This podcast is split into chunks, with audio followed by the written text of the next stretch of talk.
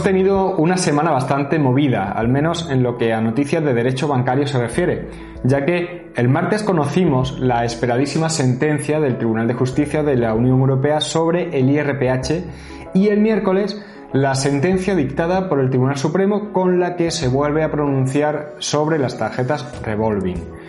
Ambas, en principio, son buenas noticias para los consumidores, aunque respecto de la del Supremo sobre las tarjetas revolving, ahora mismo solo he podido leer la nota de prensa que se publicó y realmente no conozco el contenido eh, íntegro de la sentencia, por lo que prefiero no ser tan optimista aún, ya que realmente me da la impresión de que no es tan buena como los titulares de los periódicos han dejado ver. Pero bueno, eh, cuando lea esa sentencia os la explicaré y os podré dar mi opinión. Pero eh, hoy de lo que os voy a hablar es de la sentencia que el Tribunal Europeo ha dictado sobre el IRPH para intentar dejar claro qué es lo que ha dicho y cómo afecta realmente a los que tienen este índice de referencia en sus hipotecas. No obstante, como ya hiciera a finales de año, el próximo jueves 12 a las 8 de la tarde voy a hacer un directo en YouTube en el que voy a tratar todo este asunto del IRPH de forma más a fondo, eh, lógicamente hablando también de esta sentencia y podrás también plantearme algunas dudas que contestaré sobre la marcha. Dicho esto, quédate conmigo porque creo que te va a interesar todo esto.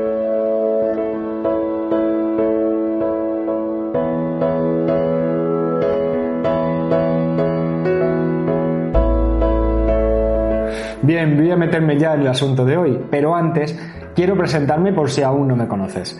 Soy Javier Fuentes y soy abogado y fundador del despacho que pone nombre a este canal, Iuris Firma Abogados.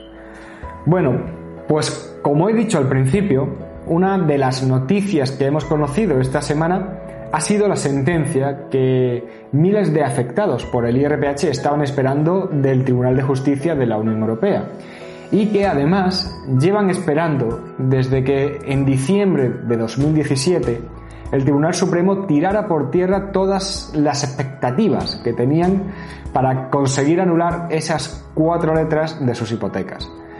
Aunque la sentencia es muy favorable a los consumidores, quiero empezar diciendo que, según parece, existe mucha confusión sobre el tema, porque si leemos lo que dicen los abogados que llevamos este tipo de reclamaciones, la mayoría está muy contento con la sentencia porque permite que este índice IRPH se pueda anular.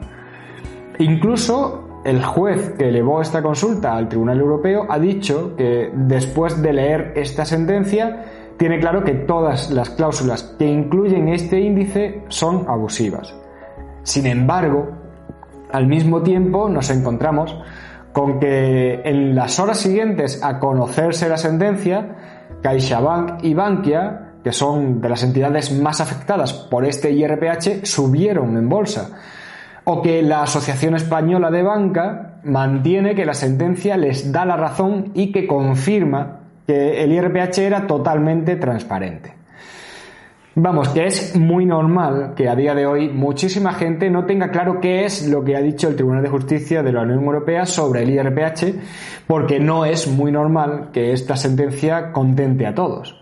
Por eso, quiero empezar dejando claro que la función del Tribunal de Justicia Europeo no es la de anular o no anular esta cláusula. Porque muchos afectados, sobre todo en los foros de Internet, no entendían que no se hubiera anulado directamente.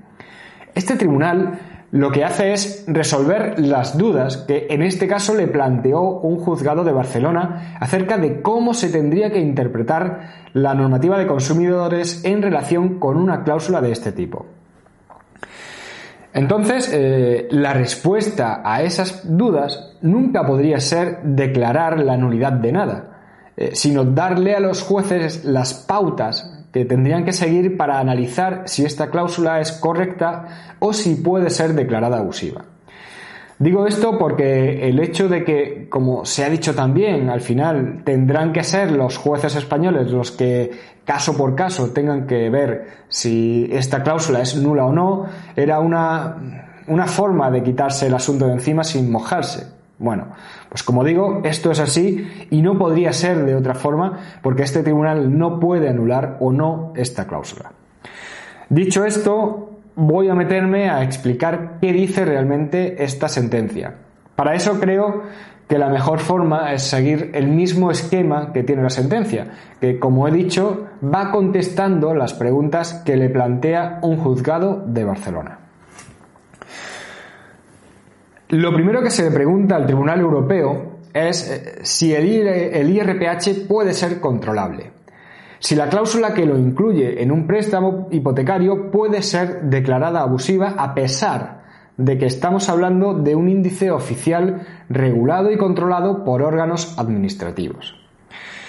Para entender esta pregunta hay que tener presente que la normativa de consumidores no permite declarar la nulidad de una cláusula cuando esa cláusula lo único que hace es reflejar eh, algo a lo que obliga alguna norma legal. Esto es lógico, si en un contrato una cláusula recoge una obligación impuesta por una ley, no puede entenderse que la cláusula sea abusiva. Bueno, pues el Tribunal de Justicia de la Unión Europea deja claro que sí, que esta cláusula del IRPH es perfectamente controlable. Y eh, si llega a la conclusión de que no es transparente, se puede declarar su abusividad y anular, porque esta cláusula no recoge ninguna obligación impuesta por un artículo de una ley. No existe ninguna disposición en ninguna ley o reglamento o norma de cualquier tipo que obligue a ningún banco a usar este IRPH en lugar de cualquier otro índice. La normativa lo único que hace es establecer una serie de índices oficiales, eh, como este IRPH, que podría ser el de cajas de ahorros, el de bancos o el del conjunto de entidades, o cualquier otro de los distintos índices que existen pero no obliga a usar uno en concreto. De esta forma, eh, quien decide que se emplee el IRPH en lugar, por ejemplo, del Euribor es el banco y lo hace a través de esta cláusula. Por eso, en contra de lo que dejó caer el Tribunal Supremo, que sea un índice oficial y que esté regulado por una norma, no impide que cualquier juez pueda analizar esta cláusula y terminar declarándola abusiva. La segunda pregunta es que eh, si un juzgado puede analizar que esta cláusula que incluye el IRPH sea transparente, aunque no se haya traspuesto a nuestro derecho el artículo 4.2 de la Directiva Europea de Consumidores y Usuarios. Dicho esto, queda claro que se trata de una pregunta bastante técnica y que puede resultar eh, difícil de entender. Pero intentando hacerlo lo más sencillo posible, diré que la normativa de consumidores procede de una norma europea, una directiva, pero este tipo de normas no se aplican directamente en España, sino que es necesario que aquí eh, se apruebe una ley que recoja las normas de esa directiva para que puedan aplicarse aquí en España. La cuestión es que de todas las normas de la directiva hay un apartado de un artículo, el 4.2, que no ha sido recogido en nuestra normativa española, por lo que no podría aplicarse. Y ese artículo lo que hace es poner una excepción a la posibilidad de analizar si una cláusula es abusiva o no. Si estamos hablando de una cláusula que afecta a un elemento principal del contrato, como puede ser el precio del contrato, y esa cláusula es clara y transparente, entonces no se puede entrar a analizar si es abusiva o no. Bueno, pues como ese artículo no sería aplicable en España, porque como digo, no se ha incluido en nuestra legislación nacional, el juez eh, le pregunta al tribunal, al Trejue, si entonces, como aquí estamos hablando de una cláusula que afecta directamente al precio del préstamo, no entraría en juego esa excepción. En este punto, la verdad es que el Tribunal de Justicia Europeo no es nada contundente, porque empieza dudando de si realmente ha sido trasladado a nuestra legislación ese artículo o no. Sobre todo porque el gobierno español le dejó caer que sí, que se había incluido en nuestra legislación, aunque no dijo en qué artículo. Claro, tampoco puedo decir cuál, porque es que no existe en nuestra legislación.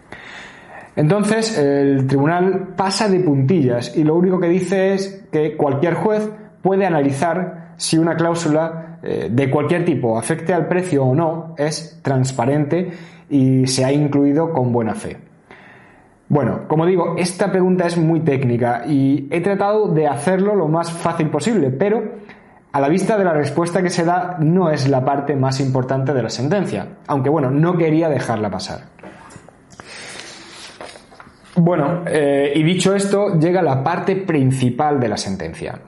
La respuesta a la pregunta de si para entender que esta cláusula es válida es necesario que antes de contratar la hipoteca el banco eh, hubiera explicado cuál era el método de cálculo del IRPH y si tendría que haberle dado información sobre los valores que había tenido antes o incluso una estimación de los valores que podría tener en el futuro.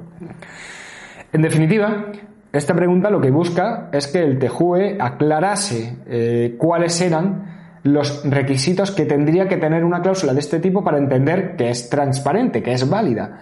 Eh, de forma que si no se cumplen esos requisitos, lleguemos a la conclusión contraria, que es abusiva por no ser transparente. Bien, eh, poniéndonos otra vez en situación, he de recordar que el Tribunal Supremo lo que dijo fue que como el IRPH es un índice oficial que se publica todos los meses en el BOE, no era necesario que el banco diera más información. El consumidor era consciente de que los intereses de su préstamo se calcularían sumando al IRPH que correspondiera un diferencial. De esta forma, el Tribunal Supremo zanjó el asunto asumiendo que esta cláusula era transparente sin más, sin tener en cuenta un mínimo de información por parte del banco a los consumidores. Bueno, pues ante esto, el Tribunal de Justicia de la Unión Europea lo primero que hace es recordarnos que cuando habla de transparencia en una cláusula de este tipo, no se refiere a que la redacción de la cláusula en la escritura sea clara desde el punto de vista gramatical, sino eh, que estamos hablando de una claridad más allá, visto de forma extensiva. Este tribunal nos dice que esa transparencia implica que un consumidor medio, con la información que le da el banco antes de que se firme la escritura, tiene que estar en condiciones de entender cómo funciona el método de cálculo de este índice de referencia del IRPH y poder valorar las consecuencias económicas de la cláusula. Para eso, el juez que esté analizando la cláusula en cada caso en concreto tendrá que tener en cuenta la publicidad que se le dio eh, y la información que se le facilitó al consumidor y también el propio contrato de préstamo. De esta forma, esas dos cuestiones que un consumidor debe entender para que la cláusula sea válida se entenderían que se conseguiría de un lado, por el hecho de que el índice está regulado por una normativa que está publicada en el Boletín Oficial del Estado, y bueno, esto permite que el consumidor entienda la forma en la que se calcula, y por otro, eh, si el banco cumple con su obligación de informar al consumidor de los valores que ha tenido el índice de que se trate, en este caso el IRPH, en los dos años anteriores a la firma. Bajo mi punto de vista, de todo esto tenemos que tener claro que, en primer lugar, y empezando por el final, creo que ningún banco dio información a los consumidores de qué valores tenía el IRPH en los años anteriores a que se firmase la escritura. Ya con esto, entiendo que la cláusula se podría entender abusiva. Donde creo que patina un poco la sentencia es en el hecho de que afirma que el consumidor tenía acceso al boletín oficial del Estado para entender cómo se calculaba este IRPH. Eh, porque realmente creo que primero habría que conocer la normativa bancaria para poder entender la definición que se da en el BOE de este índice, porque hablar de la media de las TAE eh, ya implica realmente que se conozca cómo se calcula también la TAE, algo que entiendo que un consumidor medio no conoce. Pero, por otro lado, la referencia que se hace en la sentencia sobre eh, lo que se expresa en el propio contrato y sobre todo eh, porque habla de las omisiones que pueda haber en el contrato, nos tiene que hacer recordar lo que dijo el abogado general cuando hablaba de la definición incorporada en la escritura. Porque la gran mayoría de los bancos, cuando dicen que el IRPH será el índice de referencia, no dicen nada de en qué consiste ese IRPH y las que lo dicen no incluyen la definición completa, lo que al final lleva a engaño al cliente. ¿Por qué digo todo esto? Eh, pues eh, porque creo que si el fin de la transparencia, tal y como dice la sentencia, es que el consumidor sea consciente de las consecuencias económicas que tendrá la inclusión de esta cláusula, de este IRPH, y para eso hay que tener presente toda la publicidad e información que se dio, pues eh, también hay que tener presente la información sesgada que se incluía en las escrituras.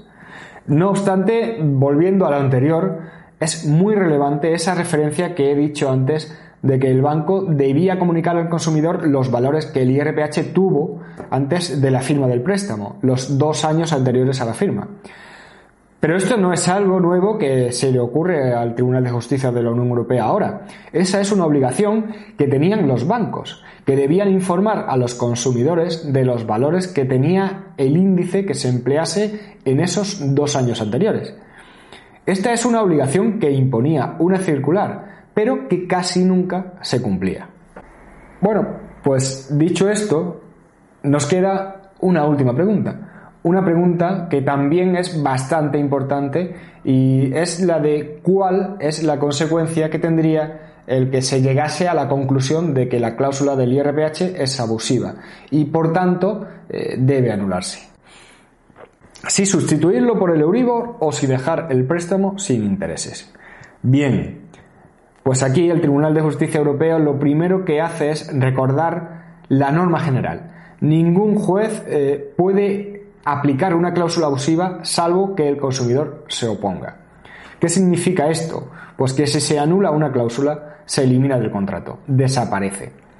También nos recuerda que tampoco es posible integrar una cláusula nula. Esto significa que el juez no puede modificar lo que dice la cláusula abusiva de forma que deje de ser abusiva. ¿Por qué está prohibido esto? Pues eh, para evitar que en este caso los bancos incluyan cláusulas abusivas sabiendo que en el peor de los casos la corregirán, pero seguirá existiendo. Por tanto, eh, esto no se puede olvidar, porque teniendo en cuenta estas reglas que nos recuerda el Tribunal Europeo, si se elimina el IRPH del préstamo, el contrato debería quedar sin él. Dicho esto, añade que solo para el caso de que el juez entienda que al eliminar esta cláusula del préstamo no puede este préstamo seguir subsistiendo, solo en ese caso el IRPH se podría sustituir por otro índice supletorio. La sentencia, en este caso que vio, eh, el IRPH que había establecido era el IRPH de las cajas de ahorros, que desapareció en 2013 y del que la ley que lo eliminó eh, previó su sustitución por el IRPH entidades. Sobre este asunto os hablé no hace mucho, a finales del año pasado, y la verdad es que os animo a, escuchar lo que expliqué ahí para no extenderme más ahora. Eh, pero bueno, como decía, en esta sentencia, como se trataba del IRPH cajas, entiende que podría sustituirse con el que establece esa ley. Sin embargo, eh, creo que para llegar a ver qué ocurriría con cada préstamo en cuestión, habría que ver qué índices sustitutivos se prevén en la escritura. Además de que, si por ejemplo hablamos del IRPH entidades, ese no tiene sustituto legal en esa ley, porque no ha desaparecido. La cuestión importante es que esto de la sustitución del IRPH por otro índice sería una excepción a la regla. Una excepción que solo entraría en juego si se entiende que la eliminación del IRPH de la escritura supone la muerte del contrato de préstamo. Algo que entiendo que no ocurriría. Primero, porque existen los préstamos sin intereses en nuestro Código Civil. Y segundo, porque, y esto ya son conclusiones mías, el diferencial seguiría existiendo, de forma que el préstamo seguiría teniendo intereses. La verdad es que, en resumen, la sentencia lo primero que supone quizá no sea un golpe a los consumidores ni a la banca, sino un golpe a lo que dijo el Tribunal Supremo. Pero también hay que decir que bajo mi punto de vista es una sentencia muy favorable a los consumidores, que primero ven ahora sí abierta la posibilidad de reclamar y además encuentran argumentos para poder ganar esa reclamación. Sobre todo eh, la de que el banco debió informar de los valores que tenía el IRPH antes de la firma de la escritura. Por otro lado, eh, también podía haber sido más contundente de lo que lo ha sido, que es donde se agarran los bancos. Bueno, espero que haya sabido aclararlo todo en esta grabación que me ha salido más larga de la cuenta, pero creo que merece la pena para tratar todo este asunto de la mejor manera posible. Eh, no obstante, te recuerdo que el próximo jueves 12 a las 8 de la tarde voy a hacer un directo en YouTube similar al que ya hice a finales de año, pero eh, evidentemente más completo con todas estas novedades, por lo que podrás también plantearme las dudas que te puedan surgir y que intentaré responder sobre la marcha. Sobre esa charla te dejo el enlace en la descripción del vídeo. Bueno, como te digo, espero haberte dejado un poco más claro todo esto. Y antes de despedirme, déjame que te pida que te suscribas al canal en YouTube y que me sigas en Instagram y si me escuchas por el podcast, pues que te suscribas al canal a través del que lo hagas. Incluso que compartas esta grabación si te ha gustado. Y ya para acabar, voy a decirte cómo contactar directamente conmigo, bien a través del correo electrónico info@iurisfirma.es o rellenando el formulario de contacto que puedes encontrar en la web del despacho iurisfirma.es. Un abrazo muy fuerte a todos y hasta luego.